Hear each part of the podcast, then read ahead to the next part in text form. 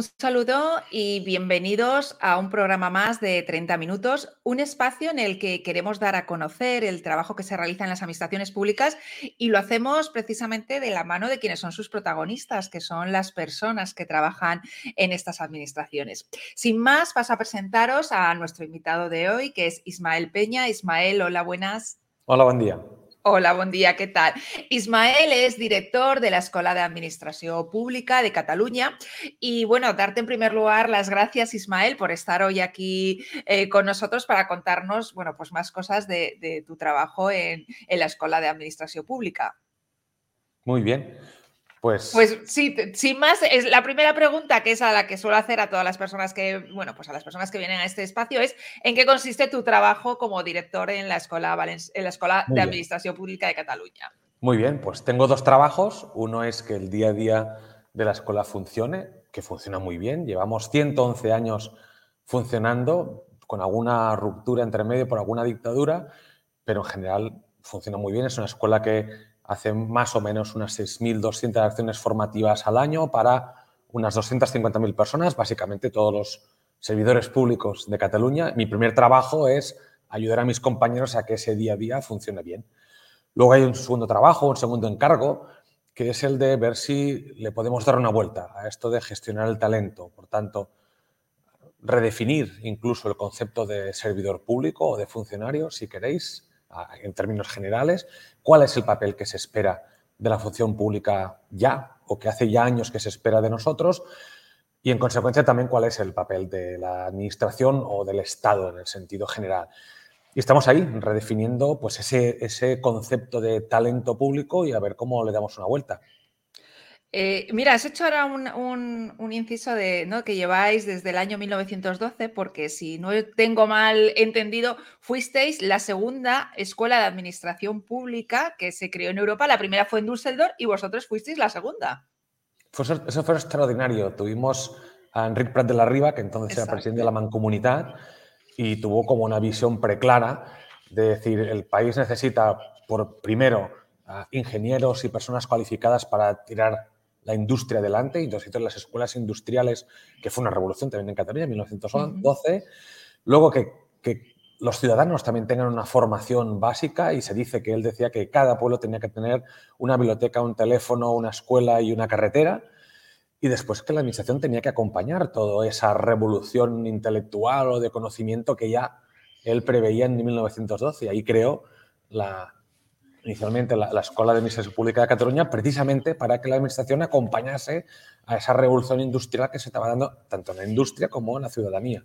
Sí, y ahora estamos ¿no? en un estáis involucrados estáis envueltos la escuela en otro nuevo cambio de paradigma, que explícanos un poco por qué es pasar de un paradigma centrado en el procedimiento administrativo a uno centrado en el reto política pública. A ver, cuenta, eh, cuéntanos un poco en qué consiste esto. Eh, empiezo diciendo que es un, más que un cambio de paradigma, es una ampliación de paradigma. Es decir, la, yo creo que la administración tal como la conocemos y que hace 200 años que funciona, la administración beberiana o napoleónica, como se le llama, va a continuar existiendo y necesitando a alguien que dé esas garantías de igualdad, de tratamiento único a todo el mundo, de eh, certificar, de acompañar, de ordenar la sociedad, vamos a decirlo así. Pero yo creo que en el momento que estamos que yo quiero llamar a que es constituyente, y no en España, sino en el mundo, donde la digitalización, la globalización, la financiarización de la economía, etcétera, todos estos enormes cambios que estamos teniendo desde que cayó el muro de Berlín, desde que tenemos el microchip, están cambiando el papel, insisto, del Estado en el mundo. Yo creo que ahora se nos pide a los Estados o a la Administración, que es quien acompaña al Estado, a intervenir directamente en en la sociedad para ver cómo tienen que ser las cosas. Siempre hago un ejemplo que parece un poco frívolo, pero creo que ya no se nos pide tanto que demos becas comedor a los niños que no pueden pagárselas, sino que acabemos con la pobreza infantil. Sé que es un juego de palabras, pero creo que vamos más hacia ahí. Entonces, más allá de, funcionarios que aplican lo que el, legislativo tiene a bien aprobar y hacer unas leyes que entonces la administración aplica esas leyes, creo que se le pide una administración más emprendedora y que entre de cara en los grandes retos, crisis climática, desigualdad, violencia contra las mujeres, esos grandes, grandes, grandes retos, vivienda, y que no se espere tampoco a que venga el legislativo y dé un marco jurídico, porque eso es solo una herramienta, sino que entre ahí. Entonces, claro, cuando pasamos de esa administración centrada en un procedimiento que viene dado, que viene todo encajonado por una jerarquía, por un sistema cerrado, bien compartimentado con nuestras competencias repartidas entre distintos niveles de administración, etcétera, etcétera, etcétera. Cuando se nos dice, no, no, aquí tienes un reto que afecta a diferentes administraciones, a diferentes unidades, a diferentes ámbitos, pues vivienda, pues es juventud, es, es, es mujer, es pobreza, es inclusión social, es muchas cosas. ¿Cómo lo hacemos? Y entonces creemos que necesitamos unos perfiles distintos, organizados de forma distinta, acompañados de forma distinta, porque el reto está cada día, cuando abres la persiana del ayuntamiento, está ahí. Entonces, bueno, ver exactamente cómo, en este caso, la, la escuela, que es quien acompaña el desarrollo del talento, cómo también tenemos que cambiar para, insisto, para tener una administración que vaya al reto, a la política pública de impacto y no solamente a el trámite que nos viene dado por un marco jurídico determinado. Claro, y dentro de esa estructura hay un modelo de, bueno, pues de aprendizaje y desarrollo, el MAT, ¿no? que venís desarrollando desde que, bueno, desde el 2011 y que creo que ahora va, ya se va a poner en marcha en, ¿no? en estos, a partir de otoño de este año, según las previsiones que, estaba. Cuéntanos en qué consiste este modelo, este MAT, este modelo de aprendizaje y desarrollo. Muy bien.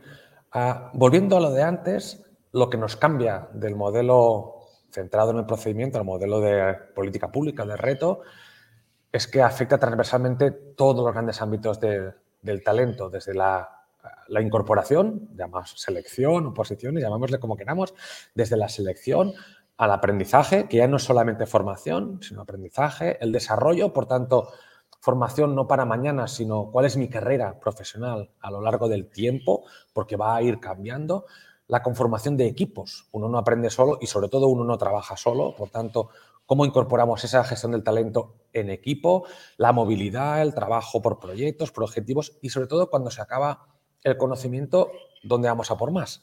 Que es pues la transferencia de conocimiento, la innovación, la investigación. Nuestro modelo de aprendizaje y desarrollo que teorizamos, digamos, el año pasado y ahora estamos empezando a implementar, lo que hace es intentar agrupar todo esto trabajamos en tres grandes niveles, lo que llamamos adquisición, que es qué está pasando en el ámbito de, decía antes, violencia de género, de vivienda, de crisis climática, de políticas digitales, saber cuáles son los grandes temas. Dos, a saber implementarlo, por tanto, ahí sí que había todo el conocimiento técnico de experto en contratación pública, experto en intervención, experto en políticas digitales de hardware, de software, etc. Y luego el último, que es el que llamamos de experimentación o de, llegar más allá, que es esa parte de retos, de plantear por retos, entonces incorporar nuevo conocimiento, ya sea eso, con innovación, con investigación. Y eso lo hacemos con tres capas, una más de instrumentos y conocimientos, que sería la típica, pues qué tengo que saber yo de este tema. El otro, que es el que llamamos de aprendibilidad, que es mi conocimiento en relación con esta disciplina, estos ámbitos, dónde está y cuál es mi itinerario de aprendizaje o de desarrollo que tengo que tener. Y por último, el de con quién lo voy a hacer. Eso hace una matriz 3x3, la parte de los tres niveles y las tres capas, y ahí cabe todo. Ahí cabe desde los cursos clásicos a las comunidades de aprendizaje, comunidades de práctica, infografías de, para autoconocimiento, autopercepción de mis competencias, mis niveles competenciales, la investigación. Creemos que esa gestión del talento cabe eh, está organizada, mejor dicho, en ese gran modelo y nos va a ayudar, centrado en el ámbito de conocimiento o ámbito funcional, si se quiere, nos va a ayudar a que la selección, el aprendizaje, el desarrollo, la investigación, el trabajo en equipo, todo tenga una coherencia interna que hasta ahora nos costaba mucho de tener con la formación clásica. Sí, porque según he estado leyendo, bueno, en, la PAC, entre vuestros objetivos es se habla que no es tanto necesario educar como formar, sino como dar herramientas ¿no? a esos servidores públicos para que ellos puedan aprender. Pero yo te pregunto, ¿estamos los empleados públicos mm, preparados para ese cambio? Porque estamos acostumbrados a, bueno, plan de formación de nuestra administración, vemos los que hay, los cursos que hay y ya decidimos. Pero este cambio, ¿estamos preparados para ello? ¿O cómo vais a afrontar ese cambio de mentalidad ah, eh, en los diferentes niveles de administración? Yo creo que preparados estamos todos. Eh, es decir, En, el caso de catalán, por ejemplo, tenemos un libro blanco de la función pública de 2005 donde prácticamente ya se dice todo, pues lo que decíamos antes, no fin del paradigma que conocíamos hasta ahora y cómo tendríamos que transitar hacia una dirección pública profesional, una organización de las distintas administraciones distintas y habla del talento también.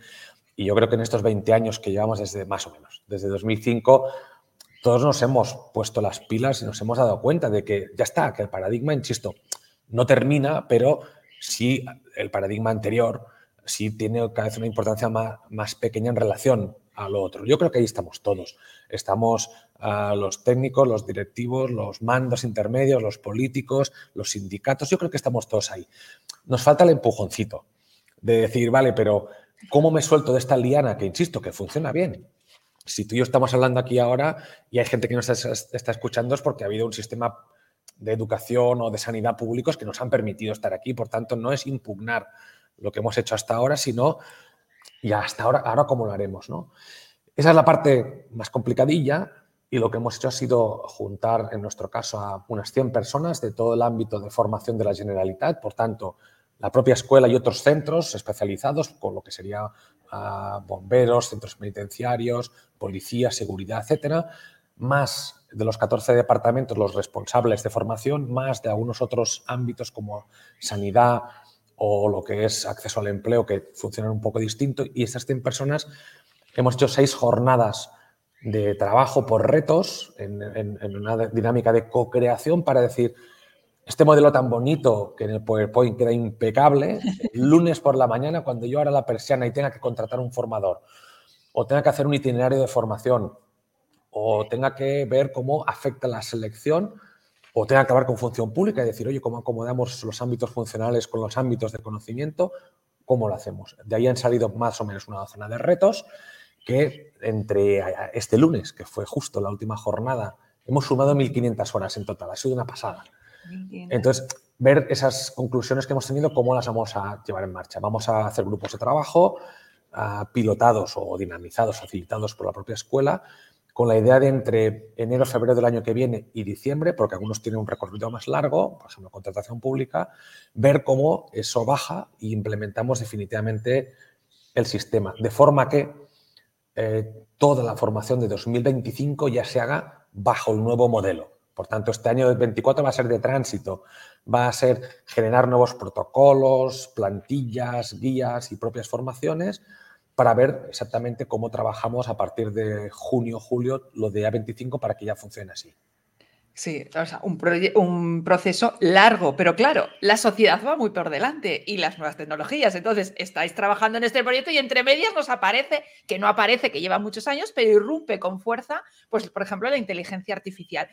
Eh, ¿Cómo va a afectar esto a la formación y cómo lo vais a incorporar casi sobre la marcha? Porque supongo que en el 2021 ni, ni esto no se podía pensar, pero no, no lo vemos tan, tan palpable y tan ya casi del día a día, ¿no? En, la formación. No lo sé. es decir, ah, yo creo que hay dos reflexiones aparte, digamos, y ahora a arrimar el asco a, a mi sardina.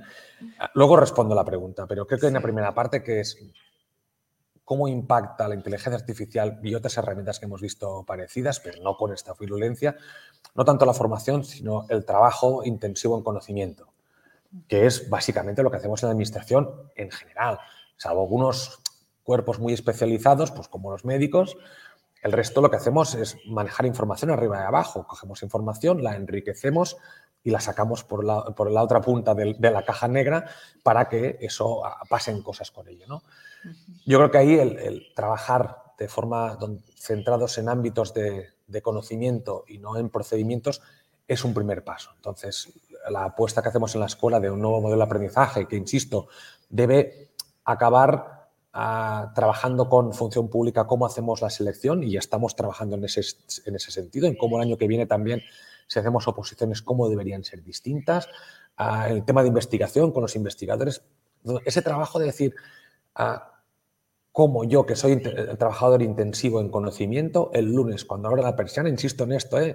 no es cuando estás en la escuela como trabajamos con inteligencia artificial, sino tú cuando estás en tu lugar de trabajo, cómo trabajas con inteligencia artificial. Y ahí creo que cambiar la gestión del talento es el primer paso necesario, no suficiente, pero necesario.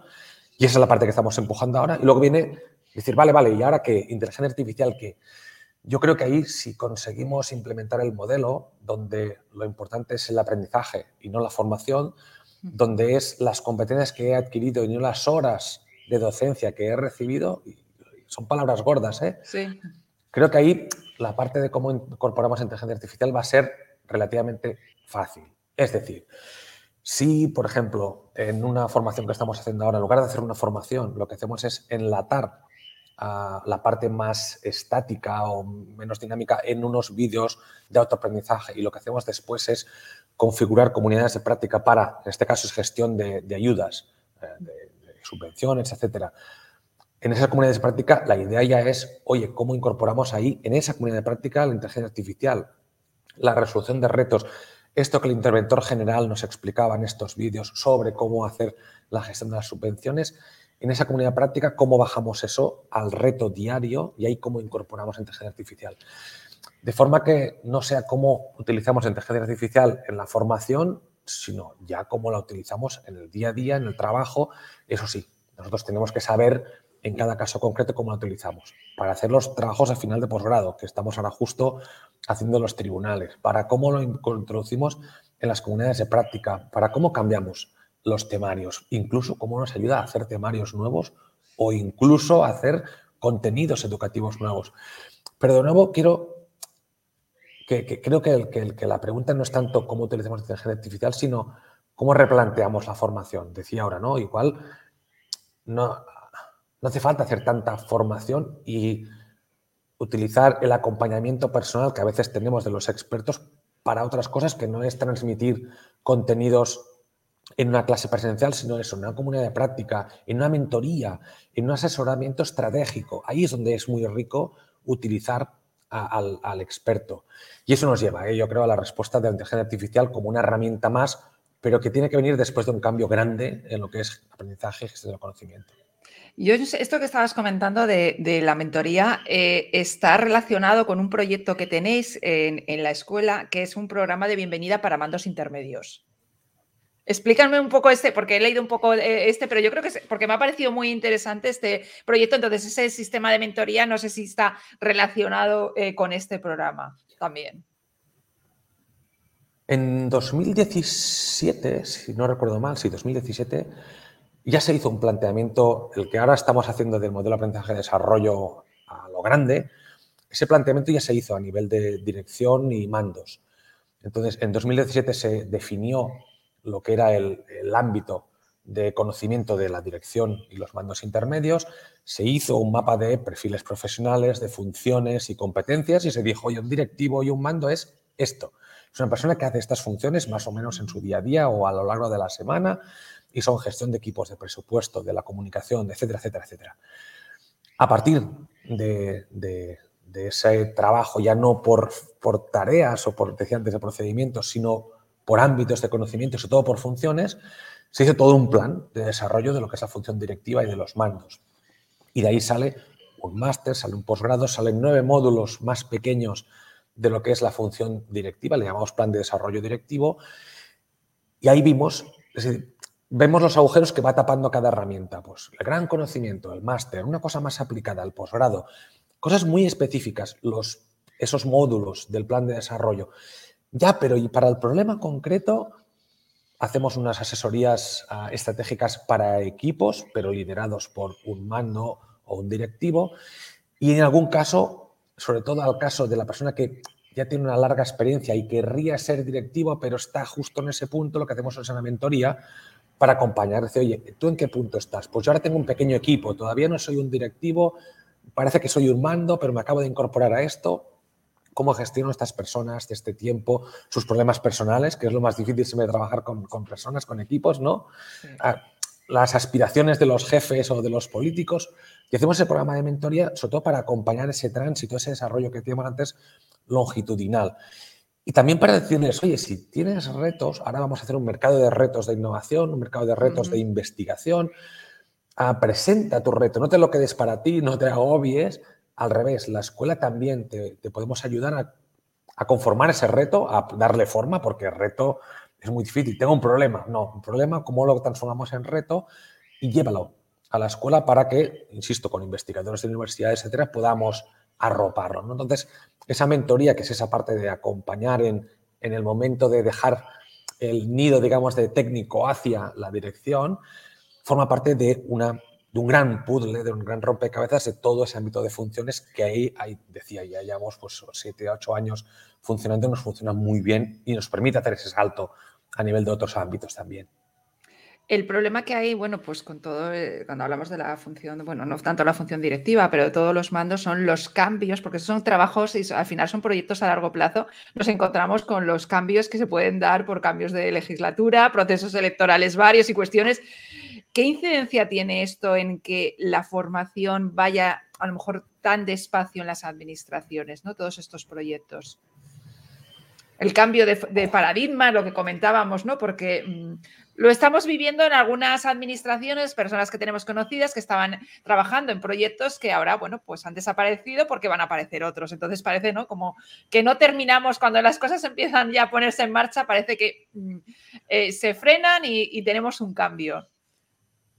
Yo creo que tenemos un, ¿qué es primero el huevo o la gallina?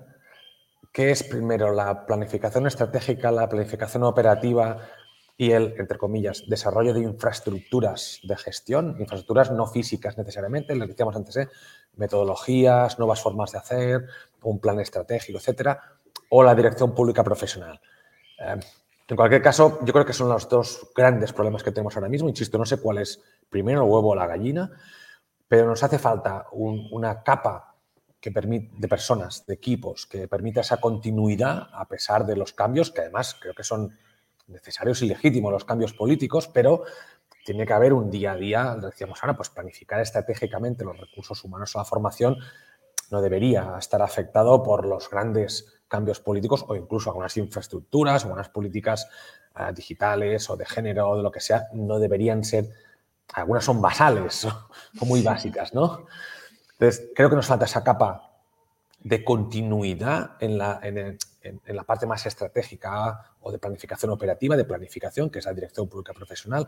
Creo que sin eso es muy difícil hacer absolutamente nada, porque esos son los responsables de hacer precisamente eso que también nos falta, que es planificación estratégica, operativa, cómo hacemos las cosas y sobre todo mirar hacia adentro. Una cosa que yo creo que hace muchos años que no pasa en la administración es mirar hacia adentro, es decir, Está muy bien mirar hacia afuera, hacia los, hacia los micrófonos y las cámaras y decir, voy a hacer todo esto, pero es girarse un momento y decir, muy bien, ¿y con quién lo vas a hacer? ¿Con qué dinero y con qué calendario? Y eso es lo que tienes en casa. Y eso de alguna forma lo hemos perdido. A lo mejor en los primeros años después de la transición, por los 80, 90, sí estaba por una parte más en boga la nueva gestión pública o pensar más en la parte de eficiencia, eficacia, etcétera. Pero además, como estaba un poco por construir nuestra democracia o las instituciones, nos pudimos dar ese lujo de repensar pues, cómo tienen que ser las autonomías, los ayuntamientos, hacer nuevas leyes para desarrollar precisamente el talento público, la formación, pero eso se ha roto. Se ha roto, me refiero, se paró. En algún momento, a finales de los 90, se paró. Ha habido algún intento después, pero hemos dejado de hacerlo y en cambio el mundo ha seguido funcionando. Mm. Yo creo que nos falta, insisto, ¿eh? no sé qué es lo primero, si es a personas que se miren la, administración como una máquina que tiene que funcionar bien y que la cuiden y que hagan nuevas leyes y la acompañen, o esos directivos públicos que están dentro que puedan hacer eso. ¿no? En esa parte, la parte de formación, evidentemente, es la que más sufre. Recursos humanos es la política, la última política de siempre, y dentro de formación es la última política de recursos humanos. Me gustaría pensar, al menos la estrategia que estamos haciendo desde la Generalitat o desde la escuela en particular, es lo que decía antes de hacer infraestructura. Es decir, más que hacer mucho gasto, es hacer mucha inversión. ¿Qué es lo que nos hacía falta? Nos hacía falta organización, nos hacía falta un plan estratégico 22-27 que se salta el, orden, digamos, de las elecciones, que deben ser en el 25. Nos falta un plan para que la, la actividad, no la política, sino la actividad del día a día esté mejor coordinada para que los siguientes departamentos estén más coordinados. Bueno, pues le hemos llamado MAT, como le podemos haber llamado McGuffin, pero es un poco la excusa de tener esos nuevos protocolos que nos permitan funcionar distinto y que como son, insisto, muy basales, muy de infraestructura, queremos pensar que que van a poner, ponerse en marcha sin vaivenes. En el modelo que estábamos hablando de, la EPAC, de, perdón, sí, de la, eh, de, la, Escuela de Administración Pública, eh, has hecho referencia a una palabra que me cuesta mucho pronunciar, que es aprendibilidad, ¿no? Learnability, que está basada en tres principios eh, rectores, ¿no? Que es uno es la, innovación, la digitalización y uno tercero que es la integridad, ¿no? Y que bien, hablamos mucho de innovación, hablamos mucho de digitalización, pero hablamos menos de integridad ¿no? en, el, en el ámbito público.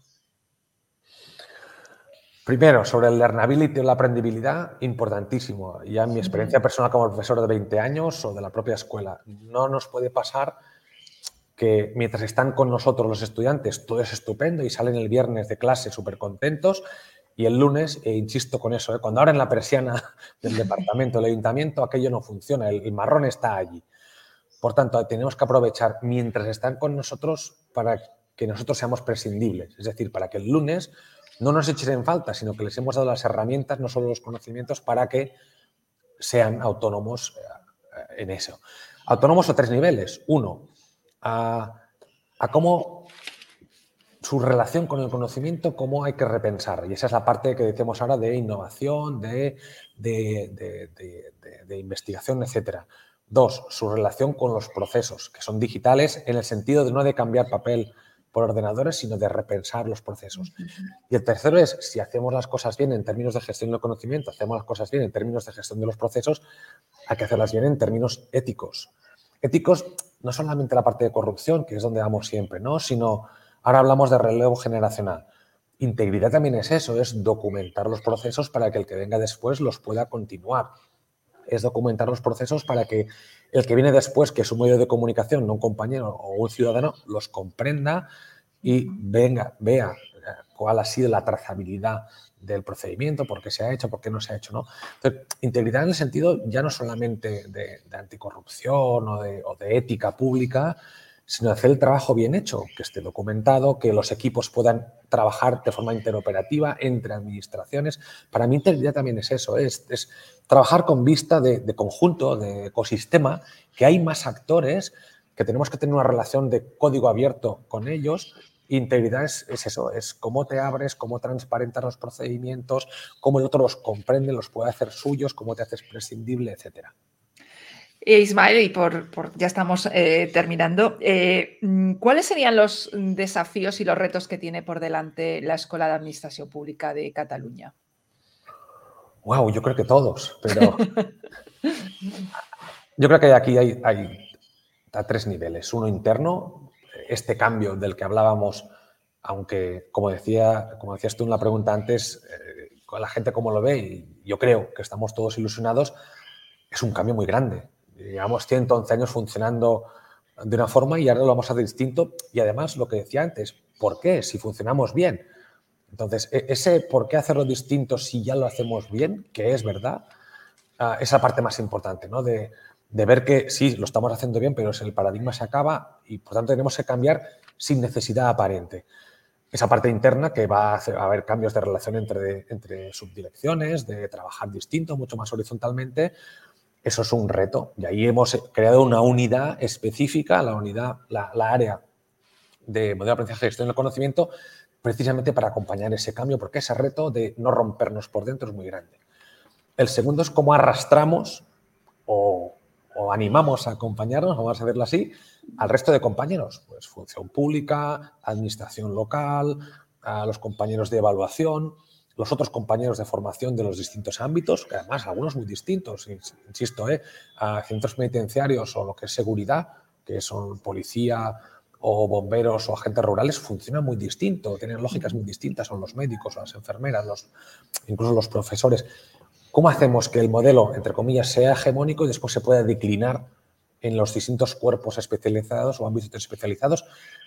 Eso va a ser un reto y además lo que decía, ¿eh? no solamente en el ámbito de la formación, sino sobre todo de lo que es la organización, ahí está función pública, un papel súper importante, o la incorporación, en lo que es selección. Y luego eso cómo lo llevamos a, al resto del mundo, es decir, el resto del mundo de la, actores que trabajan con la función pública, asociaciones municipalistas, sindicatos, la academia, que también entiendan que se van a relacionar distinto con la administración. Todo eso, insisto, de momento la, la clave, además de ponerle muchas ganas, es haber creado una unidad específica para que acompañe esa gestión del cambio. No puede ser una carga extra para los otros compañeros y alguien tiene que tener la responsabilidad de seguirlo a nivel técnico, a nivel político, pues, pues ya estoy yo, ya estamos otros compañeros, pero eso tiene que ser útil a nivel práctico y eso solo lo podemos hacer con personas técnicas que en el día a día lo vayan incorporando. Yo creo que el gran reto es ese, ¿no? Como la teoría es útil mañana y pasado mañana un poco más y dentro de un año un poquito más. Sin duda un trabajo y un reto eh, apasionante. Y, bueno, pues Ismael, muchísimas gracias por haber estado en 30 minutos explicándonos todo, bueno, todo el trabajo que estáis haciendo desde la Escuela de Administración Pública de Cataluña. Muchas gracias a vosotros. Pues muchísimas gracias y gracias a las personas que habéis seguido esta entrevista a través de los canales de YouTube y de Twitch, o bien si habéis preferido la opción de los podcasts en las plataformas de Evox, Spotify, Google Podcast y Apple Podcast. Nos vemos en un próximo programa de 30 minutos. Un saludo. Chao.